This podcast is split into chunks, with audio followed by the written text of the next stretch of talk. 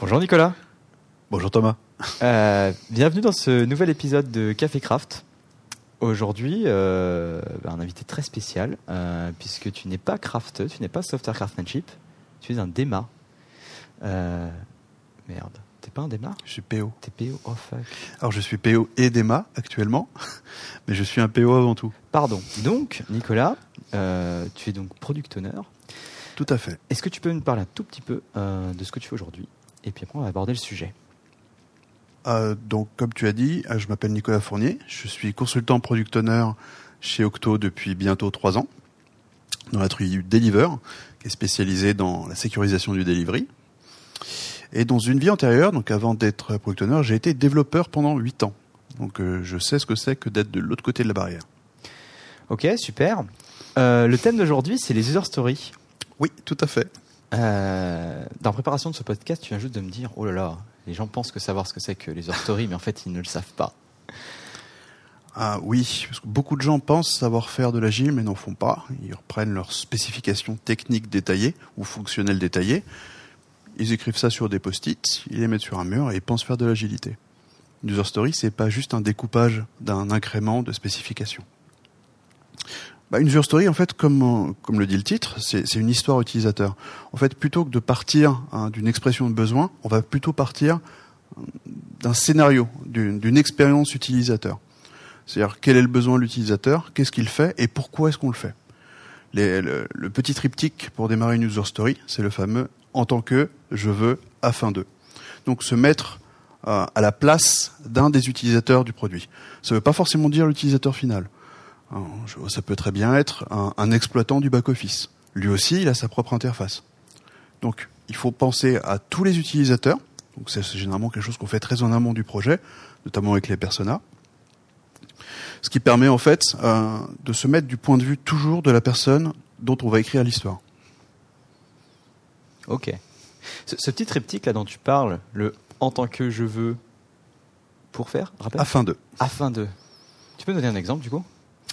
Euh, par exemple, en tant qu'utilisateur d'un site de e-commerce, je veux euh, pouvoir enregistrer mes informations personnelles afin de ne pas avoir à les ressaisir lors de ma prochaine commande.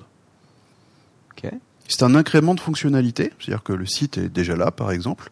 Je peux déjà passer des commandes, mais jusqu'à maintenant, je ne pouvais pas enregistrer mes informations. Là, par exemple, avec cette Story, je vais pouvoir enregistrer une adresse de livraison, ou plusieurs, qu'on pourra, qu'on pourra découper en plusieurs User Stories, d'ailleurs, en fonction des différents scénarios. Euh, c'est un incrément, en fait, fonctionnel, mais vu du point de vue de l'utilisateur. Du coup, tu me dis qu'il y a des utilisateurs internes et des utilisateurs externes, c'est ça? Ça dépend beaucoup des projets. En fait, il faut se projeter, quand, sur un projet informatique, il n'y a pas que l'utilisateur final. Pour, euh, pour une application mobile ou un site de e-commerce, il n'y a pas qu'un seul type d'utilisateur. Déjà, l'utilisateur lui-même peut être de différents types. Euh, les personas nous permettent de détecter les différents profils, jeunes, vieux, hommes, femmes pour certains usages, euh, différentes catégories socio-professionnelles, différents besoins en fait, tout simplement, hein, différents lieux d'habitation. Euh, Quelqu'un qui habite dans une dans un pays où un réseau, le réseau téléphonique est très peu développé, n'aura pas forcément exactement les mêmes besoins qu'un Parisien ultra connecté. De l'autre côté, nous avons aussi, comme je le disais, par exemple, beaucoup d'utilisateurs annexes, typiquement sur un site de e-commerce. Et ben, j'ai aussi l'opérateur du site qui va qui va rentrer les, les nouveaux produits. Je vais avoir euh, des gens qui vont suivre euh, les chiffres de vente. Euh, Tout ça, c'est des utilisateurs différents qui ont des besoins différents qu'on peut adresser à travers user stories. C'est pas un peu trop formel tout ça? Qu'est-ce que ça apporte de répéter sur en tant que euh, tout le temps là? Ça permet de se projeter un petit peu sur l'objectif en fait de la user story. La user story ensuite va, on va décrire énormément de choses.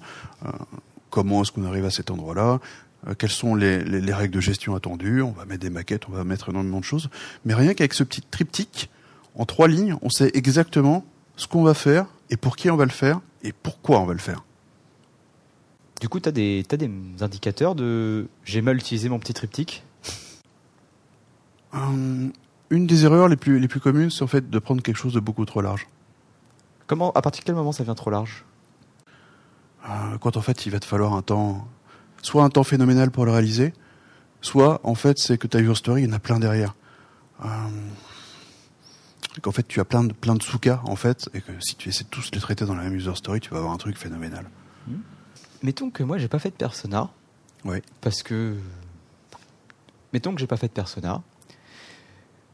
Est-ce que tu as des est-ce que du coup tu mets toujours en tant qu'utilisateur et du coup tu perds un petit peu l'intérêt de ce truc-là ou est-ce que tu essaies quand même de faire euh, ressortir des, groupes? En fait, si tu as fait des que tu as identifié tes, différents types d'utilisateurs, ça permet d'être plus pointu euh, sur tes besoins. Si tu n'en as pas fait, je te déconseille quand même, toujours bien d'en faire. Si tu n'en as pas fait, tu auras des, des comportements utilisateurs beaucoup plus génériques. Après, tu n'as pas forcément besoin de persona pour absolument tous les cas d'usage. Si je reprends mon site de e-commerce, en tant qu'utilisateur, je veux pouvoir enregistrer mon adresse, ça s'adresse quand même à énormément de types de personas. Et du coup, euh, pour toi, une bonne user story, tu as, des, principes là-dessus? Ah, c'est une question assez vaste, une bonne user story. Je pense que si tu demandes à tous les PO que tu croiseras chez Octo, tu auras des réponses à chaque fois légèrement différentes. Et ton avis à toi? Mon ami à moi, euh, là, une bonne user story doit respecter pas mal de choses. Elle doit être simple à comprendre. En fait, une, bonne story doit avoir une, taille mesurée, ni trop petite, ni trop grosse. Si tu as des user stories trop grosses, tu vas mettre trop de temps à les réaliser. Et tu auras une difficulté de voir l'avancée de ton flux de travail. Si tu as des user, des user stories beaucoup trop petites, en fait, tu vas perdre énormément de temps, que, que je dirais administratif. Euh, mettons que sur ton workflow, chaque user story doit passer par différentes étapes réalisation, code review, merge, documentation. Si tu découpes trop, tu vas avoir énormément de, de build, par exemple, de temps de build, énormément de relecture, énormément de, de gens qui vont être dérangés pour des tâches très très atomiques. Il faut qu'elle ait la bonne taille. Bon, la bonne taille, ça dépend beaucoup des équipes. Euh, idéalement, un- Une bonne taille, c'est un truc d'une journée? Une bonne taille euh, entre 1 et 3 jours, je dirais. Ah, jusqu'à trois jours quand même. Jusqu'à 3 jours. Pour certaines, peut-être même plus. Ça dépend vraiment des user stories. Trois jours, ça me paraît beaucoup, moi. Non, ça, ça dépend vraiment de la façon dont tu découpes en fait ton besoin. Est-ce que tu fais des, des stories très très petites Ouais. ou très grosses? Pour moi, euh, moi, euh, user story, euh, c'est l'éléphant de Carpaccio. Il faut les couper en tout petits morceaux. euh, Oui. il faut des, des- tout ce qui dépasse les heures, faut, ça se justifie, tu vois. C'est pas comme ça que je gère la chose. J'avoue. Euh, en fait, en, en Scrum, la user story se découpe ensuite en tâches plus atomiques. Moi, je garde le, un niveau un peu plus un peu plus macro, un peu plus façon méthodologie Kanban et une user story. Euh, mon objectif, c'est que un développeur travaille sur au moins deux ou trois user stories sur une itération, à minima. Une itération de coup de deux semaines? de deux semaines. Donc les user stories qui durent trois jours, peut-être même quatre jours, Ouais, ne, ne me choquent pas. ouais. Comme je te disais, comme je le disais tout à l'heure, euh, des user stories trop atomiques engendrent trop, trop de travail administratif à côté. Ce que j'appelle le travail administratif, c'est comme je le disais, euh, tous les temps de le déplacement des tickets, les revues de code, les temps de build, pour des tâches qui parfois peuvent être trop petites. Si j'ai un, si j'ai un build qui dure 45 minutes et que j'ai trois user stories qui prennent une heure à chaque fois, c'est énorme en fait le temps. Mais peut-être que tu as un problème quand ton build fait 45 minutes, non? Oui, t'as- dans ces cas-là, tu as un autre problème. Et quand tu as travaillé sur de très gros projets, on parle en dizaines de millions de lignes de code, c'est très difficile d'avoir des projets qui buildent rapidement. Du coup, là, tu viens d'introduire un concept. Tu parlais d'user story, tu as parlé de tâches techniques. Oui, en fait, souvent les gens ne retiennent que le côté user story, parce qu'en fait, on voit un incrément de valeur ajoutée pour l'utilisateur final, mais il y a beaucoup d'autres types de tâches en fait qui gravitent autour d'un projet. Euh, on a user story, on a les bugs, et on a ce que j'appelle les tâches techniques. C'est des tâches qui, en tant que telles, n'apportent pas de valeur à un utilisateur final, mais qui sont importantes euh, dans le cadre d'un projet informatique. Ça peut être euh, la mise en place d'un nouvel outil, la mise en place d'une brique de l'UDD, ou tout simplement un refactoring qui est nécessaire pour l'application. À la fin du refactoring, l'application doit fonctionner de la même façon. Il n'y a pas une valeur ajoutée visuelle pour un utilisateur, pour un de nos personas. Par contre, il y a une vraie valeur ajoutée pour le produit en tant, que logiciel. Je fais ce distinguo euh, pour essayer d'équilibrer, en fait. Durant une itération, j'essaie d'équilibrer un certain nombre de user stories, un certain nombre de tâches techniques que je n'essaye de pas dépasser pour toujours apporter suffisamment de valeur fonctionnelle, et un certain nombre de bugs. En fait, on a, c'est la vie d'un projet informatique. Je vais pas te le cacher. On a un backlog de bugs qui grossit au fur et à mesure que la masse de code grossit. Il faut toujours le surveiller et il faut réussir à le dépiler au fur et à mesure. Euh, si tu si tu ne fais que des bugs, tu ne produis plus de valeur ajoutée. Si tu ne fais que des user stories sans t'occuper de ton backlog de bugs, tu vas te retrouver avec un problème de qualité de ton application. Il faut quelque chose d'équilibré. Donc euh, l'équilibre en fait de, des éléments du backlog sur une itération, ça, vient généralement d'une discussion avec toute l'équipe, technique, product owner, demande du client par rapport à des impératifs euh, de livraison sur lesquels il s'est engagé, sur lesquels nous sommes engagés par exemple. Euh, ou au contraire, ça peut être complètement déséquilibré quand on, va sortir par exemple une version en production et on se dit c'est le moment avant que la version parte en production, je veux absolument éliminer un maximum de bugs. Bah, dans ces cas-là, tu te retrouveras avec une itération avec beaucoup plus de bugs que ce que tu fais d'habitude. On va dire, euh, je vais prendre des exemples au hasard. On va dire que sur une itération, je fais euh, 120 points de, de user story euh, et que j'embarque trois ou quatre tâches techniques et une dizaine de bugs mettons que le rythme de croisière sur lequel l'équipe s'est entendue, c'est à peu près ça. J'arrive en fin d'année, on me dit au 1er janvier, enfin un peu plus tard, début janvier, on a, une, on a la nouvelle version, on a la V2 de l'application qui sort. On va se dire que le mois de décembre, on va faire peut-être un peu plus de correction de bugs de, de dernière minute, plutôt que rajouter des fonctionnalités, parce qu'on sait, normalement, on a, on a le périmètre fonctionnel qui est arrêté euh, pour la date de livraison, et on va essayer de corriger un maximum de bugs. Tu as parlé de point de vélocité là? Oui. Tu veux m'expliquer un peu? La vélocité? Ouais. Alors, La vélocité, c'est une façon euh, de représenter la capacité de réalisation de l'équipe sur une itération. Quand tu as découpé ta user story, un des passages, pas toujours obligé, parce qu'il y a différentes méthodes là aussi, c'est l'estimation. On va estimer quelle est la complexité, quel est le poids, en fait, de cette user story. Ça peut être fait de différentes façons. Tout le monde n'est pas d'accord là-dessus. Là aussi, chaque producteur a sa façon de faire. Il y a des gens qui estiment les user stories en point de complexité technique, d'autres en point de complexité fonctionnelle, d'autres avec des unités plus abstraites comme les tailles de t-shirt, pour juste avoir une idée générale de la taille de la user story. Toi, tu fais quoi? Ça dépend beaucoup des projets. Euh, généralement, je n'impose pas une façon de faire, ça dépend beaucoup des équipes. J'ai une petite préférence pour, euh, pour les tailles de t-shirt. Hein, pour ne pas pour ne pas mettre la pression sur l'équipe. En fait, euh, les, estimations, c'est toujours un sujet un peu clivant avec les équipes techniques parce que ça donne une notion forte d'engagement. Euh, J'essaie toujours de dédramatiser ça. En fait, l'engagement que moi j'attends d'une équipe, c'est juste qu'elle donne le meilleur d'elle-même. Si on n'atteint pas exactement le nombre de points ou qu'on le dépasse, c'est pas très important. Au contraire, en fait, ça va me permettre surtout d'affiner la vélocité, d'affiner en fait ma planification future si une équipe doit faire 100 points par itération, si je vois, si je m'aperçois que finalement on fait 120 points assez régulièrement, bah, la vélocité a augmenté et je sais que quand je planifie mes prochains sprints, je peux embarquer 120 points de points fonctionnels. Mais ça change pas complètement en fonction de tous les paramètres extérieurs environnementaux?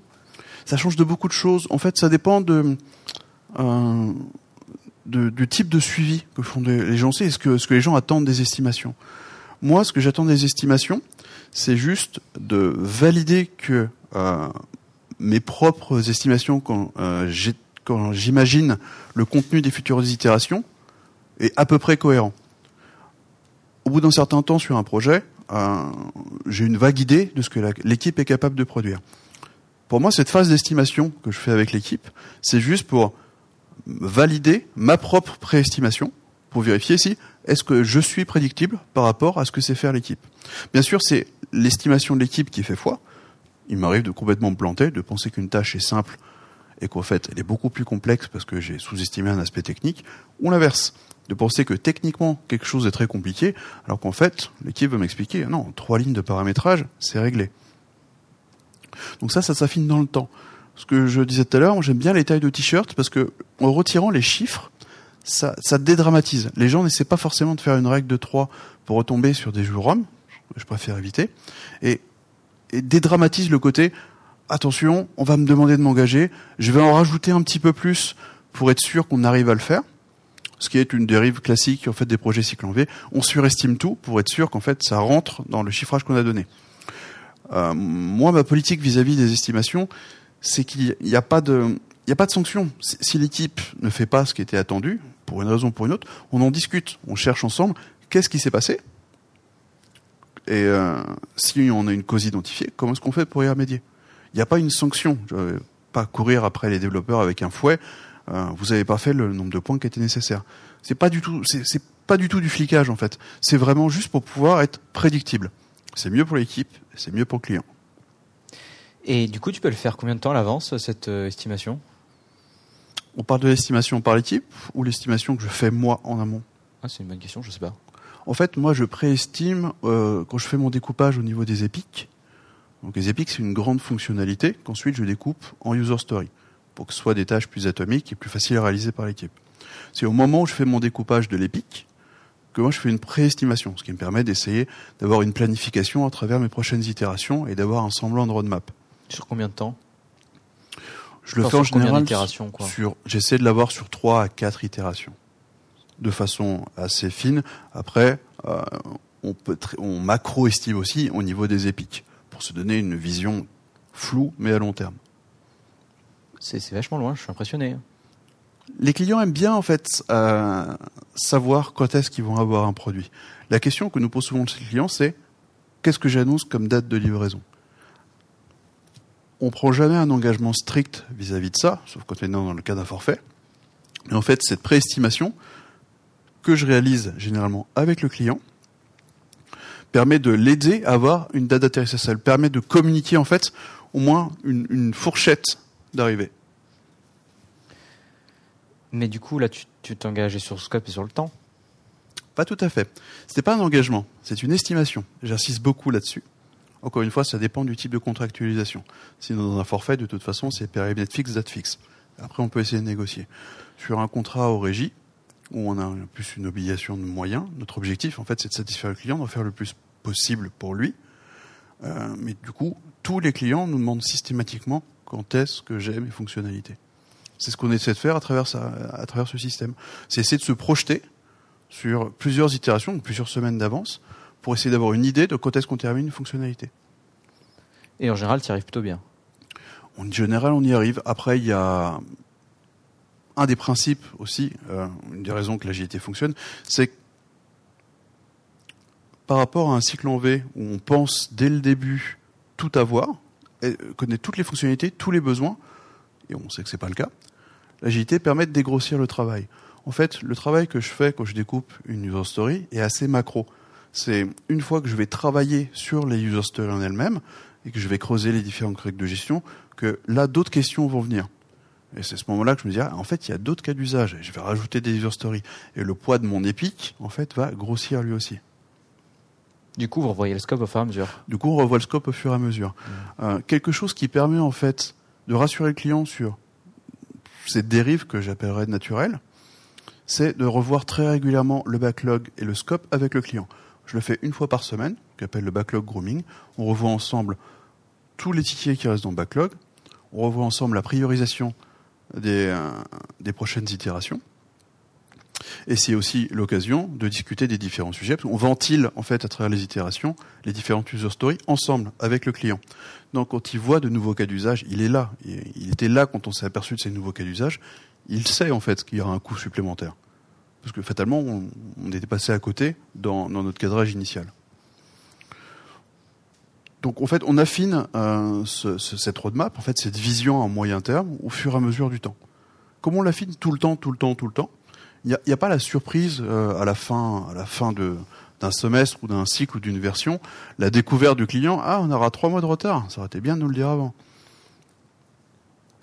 Ça aide beaucoup. Quand le client découvre les choses avec nous, qu'on s'en aperçoit ensemble et qu'on construit la solution et la roadmap ensemble, il y a beaucoup moins de friction.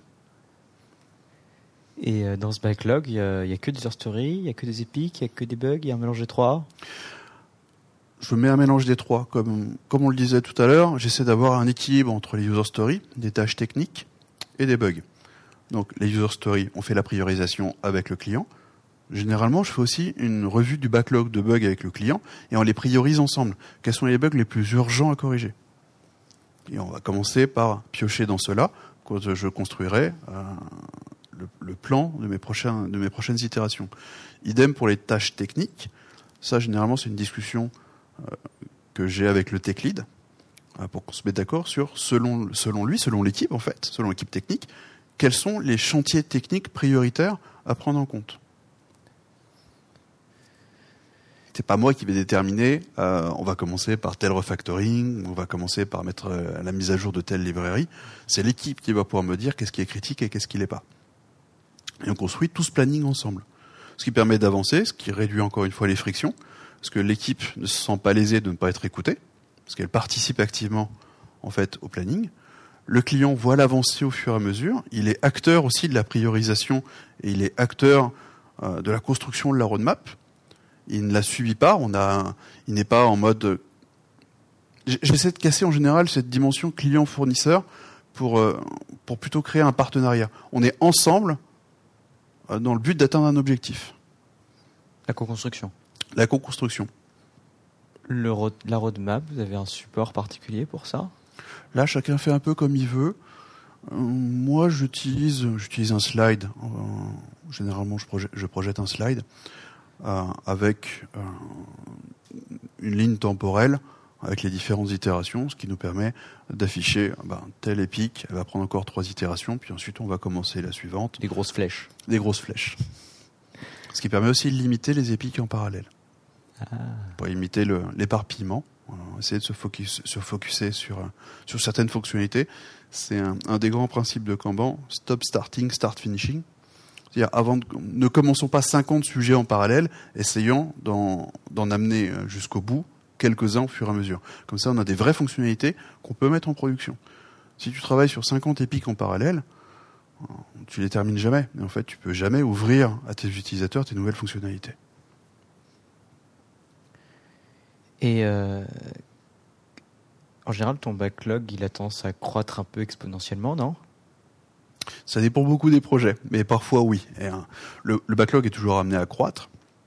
Si le backlog croît de façon exponentielle, c'est aussi une alerte. Quand, on, au backlog en fait croît de façon exponentielle, tu sais qu'en fait euh, la roadmap initiale est en train d'être complètement dépassée. Globalement, si tu reprends un des indicateurs du Kanban, qu'on appelle le cumulative flow diagramme, en fait, euh, globalement, si on trace des lignes entre le nombre de user stories qui rentrent dans le, backlog et le nombre de user stories qui en sortent, on devrait avoir des lignes qui sont à peu près parallèles. Si on commence à avoir un énorme écart, c'est-à-dire qu'il y a beaucoup, beaucoup plus de user stories qui rentrent qu'il n'y a qui arrivent à sortir, c'est qu'on est en train de faire gonfler énormément notre backlog et que du coup, on va voir, on va des attentes clients. Parce qu'en fait, on est en train d'augmenter énormément le périmètre par rapport à notre capacité à faire. Donc après, il y a plusieurs techniques. On peut, on peut essayer d'augmenter la taille de l'équipe, on peut séparer le projet. Si le projet est si énorme, on peut partir sur, sur des feature teams. Ou alors, on peut essayer de calmer le client sur les différentes demandes et de se dire, il y a des choses qui sont, qui relèvent du confort ou voire du luxe, qui sont pas nécessaires tout de suite. Concentrons-nous sur ce dont on a besoin à l'instant T. Du coup, peut-être euh, des story maps, des trucs comme ça pour aider? Un story map, c'est un atelier qu'on fait surtout au moment du cadrage donc au, début du projet. Euh, il n'est pas, il pas si rare que ça d'en refaire en cours de projet pour des projets qui sont longs.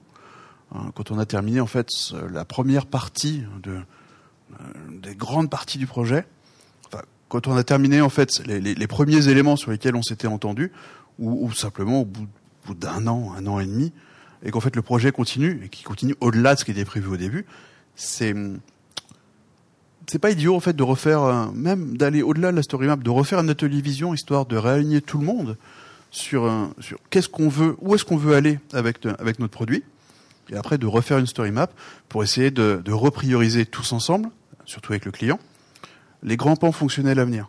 Parce que si on refait une story map, c'est-à-dire qu'on va réintroduire de nouvelles épiques, donc de nouveaux gros sujets qui étaient pas là à l'origine. Ah. Tu veux faire des story maps pour réduire, cette fois-ci, story map pour agrandir dans des coins. Oui, en fait, euh, si tu refais une story map, généralement, c'est que entre ce que tu avais démarré, enfin, si tu refais une story map, c'est qu'on a largement dépassé l'objectif qu'on avait au moment du cadrage.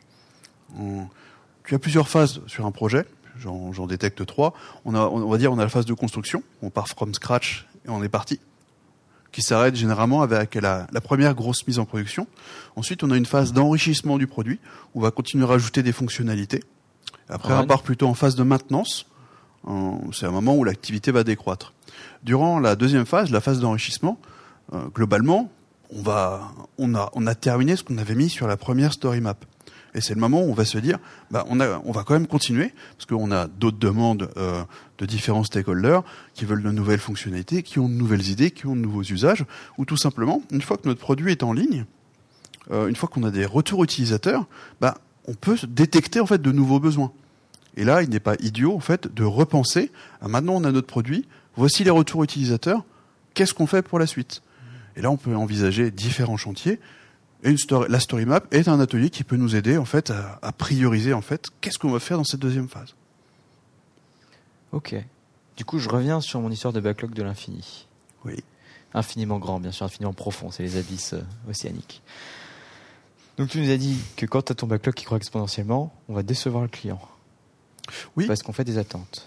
Parce qu'on crée des attentes alors qu'on sait qu'on n'a pas les moyens d'aller aussi vite que la croissance de ces attentes que du coup, on peut soit augmenter le nombre de gens sur l'équipe, entre autres choses, diviser le projet en petits morceaux pour essayer d'avoir plusieurs équipes qui travaillent sur ces morceaux-là, par exemple, ou calmer les attentes. Ça peut être le cas, oui. Euh, un des outils du backlog grooming, c'est typiquement, j'ai mon, j'ai mon, mon, backlog de demandes qui, euh, qui augmente de façon exponentielle dont on vient de parler. Euh, dans ces demandes, il y a peut-être des demandes qui sont là depuis 9 mois, 12 mois dont on ne s'est pas occupé, parce qu'en fait, en termes de priorité, à chaque fois qu'on refait une priorisation des tickets, on dit bah, ça on le verra plus tard, ça on le verra plus tard. Au bout d'un moment, le on le verra plus tard, c'est peut-être on le verra jamais. Peut-être le bon moment en fait de supprimer une fonctionnalité qui avait peut-être été une bonne idée à un moment donné, mais en fait qui n'est peut-être pas du tout d'actualité. Donc il y, a aussi une phase de garbage collection un peu dans, la, dans le backlog grooming. Oui, euh, le backlog grooming, c'est aussi euh, savoir couper dans ce qui est inutile. D'accord. Un backlog, euh, un backlog, ça s'entretient, en fait. Il faut très régulièrement faire une passe dessus, reprioriser euh, et éliminer, bah, éliminer les branches mortes, en fait. Éliminer les, les idées qu'on a eues à un moment. Pour certaines qui sont même plus du tout pertinentes, parce qu'en fait, c'est peut-être des fonctionnalités euh, qui sont sur un service qui a été arrêté, ou, ou c'était une idée à l'époque, on se dit... Un des grands classiques, c'est on fera ça pendant les fêtes on fera ça pendant la semaine du 15 août. Euh, j'ai vu ça longtemps sur mes projets. C'est euh, le fond du backlog, c'est on verra ça quand on aura le temps. On n'a jamais le temps, en fait. On s'aperçoit toujours qu'à l'époque de Noël, non, il y a d'autres choses à faire. On a du refactoring, il y a, de toute façon, il y a moins de monde, il y a des bugs, il y a des demandes supplémentaires qui arrivent. La semaine du 15 août, c'est pareil. Donc, en fait, les fonctionnalités qui, ah, un jour, si on a le temps, au final, on les fait pas. Et tu as un outil préféré pour euh, gérer ton backlog? Ah, ça dépend beaucoup des projets. Moi, j'ai mon, j'ai un outil que j'aime beaucoup parce que je le maîtrise maintenant, c'est Jira. Euh, ça fait, ça fait pas forcément consensus chez tout le monde parce que Jira est un peu vu comme une usine à gaz. Euh... Le problème de Jira, c'est pas l'outil, c'est les règles de gestion euh, qui sont demandées par le client. Oui et non. En fait, une des forces de, une des forces de Jira, c'est extrêmement paramétrable. Euh, quelque chose que j'aime avec cet outil, c'est que l'outil s'adapte aux besoins du projet plutôt que l'inverse. On n'est pas obligé d'adapter notre workflow, notre méthodologie de travail à un outil. Euh, par contre, c'est une usine à gaz à paramétrer. C'est plutôt, ergonomique pour les utilisateurs finaux, pour les développeurs. Déplacer des tickets, c'est assez simple. Mais le paramétrage d'une instance Jira, c'est compliqué. Après, Jira, c'est un peu l'arme de destruction massive. Euh, typiquement, sur des projets de plus petite envergure, un projet qui dure 3-4 mois avec euh, deux développeurs, un tech lead, un PO, un Trello fait tout à fait, fait tout à fait l'affaire pas besoin de sortir l'outil qui va prendre deux jours à paramétrer. Mais quand il y a plein de tickets, c'est super difficile le Trello. Bah, quand je parlais d'une toute petite équipe sur une durée très courte, le Trello fait tout à fait l'affaire. Par contre, rapidement, puis si on veut l'historique, je conseille de passer sur un vrai outil. Il existe d'autres, chacun a ses préférences. Euh, j'ai vu des projets qui se gèrent juste avec un tableur Excel, parce qu'en fait Excel aussi est un, un très bon outil. En fait, ce qui est important, c'est que l'équipe se sente à l'aise avec l'outil. Il y en a beaucoup.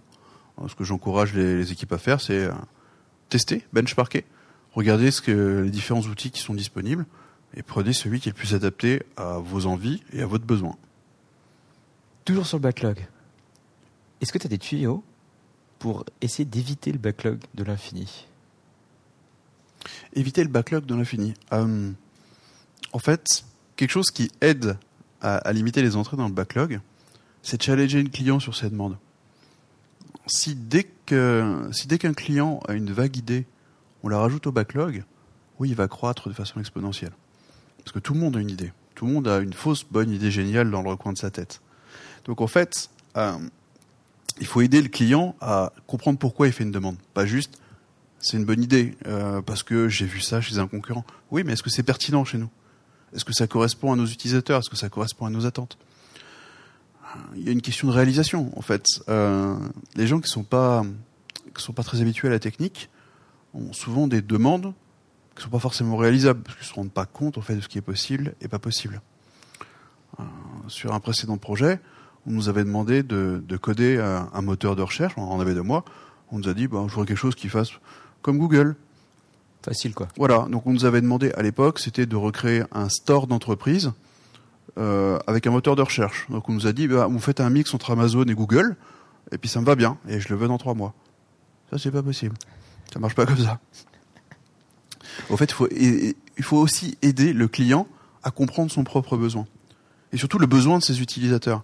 Euh, L'idée d'un responsable fonctionnel n'est pas forcément la réalité du terrain. C'est quelque chose qu'on fait beaucoup à Octo, notamment sur les cadrages et avec la tribu UX. C'est d'aller sur le terrain, d'aller s'immerger avec les utilisateurs pour comprendre les besoins réels. En fait, il faut éviter qu'une application devienne un catalogue marketing de fonctions à la mode. Euh, et ça, c'est le rôle du PO, en fait, d'aider le client à prioriser ses besoins et à comprendre pourquoi il veut, faire, les choses. Euh, bon bah écoute, ça fait euh, le temps, il est l'heure. Euh, merci beaucoup Nicolas. Est-ce que tu as une phrase de conclusion, un truc à ajouter avant de finir? Écoutez toujours vos utilisateurs. C'est-à-dire ceux qui vont utiliser l'application. Ceux qui vont utiliser l'application. Mettez-vous toujours à la place de l'utilisateur final. Et un autre conseil pour tous les PO des post-it super sticky des post-it qui collent, des post-it que vous n'allez pas retrouver par terre tous les matins à vous demander dans quelle colonne les mettre. Je vous garantis que ça vous change la vie. Oui, ça c'est vrai, c'est vrai. Super Nicolas, J'ai merci. tout essayé, les punaises, la pâte à fixe. Le super sticky, c'est ce qu'il y a de plus pratique. je crois que tu n'as pas de blog et pas de Twitter, c'est bien vrai? J'ai un Twitter, mais je l'utilise absolument pas, donc il n'y a aucun intérêt à y aller, et je n'ai pas de blog. Ok, bon bah écoute, euh, éventuellement on aura quelques références dans l'un du podcast, éventuellement. Euh, de toute façon, c'était un plaisir de t'avoir Nicolas. Bah, je te remercie pour l'invitation, c'était un plaisir d'échanger avec toi. Pour ma part, moi c'est Thomas Wickham. Euh, vous pouvez me choper sur Twitter à @macwick, m a c k w i c, euh, ainsi que me remonter vos commentaires, vos feedbacks, vos suggestions sur le podcast. Euh, vous pouvez nous retrouver sur Cafécraft, www.cafécraft.fr avec un tiret entre café et craft. Je vous remercie et à bientôt les amis.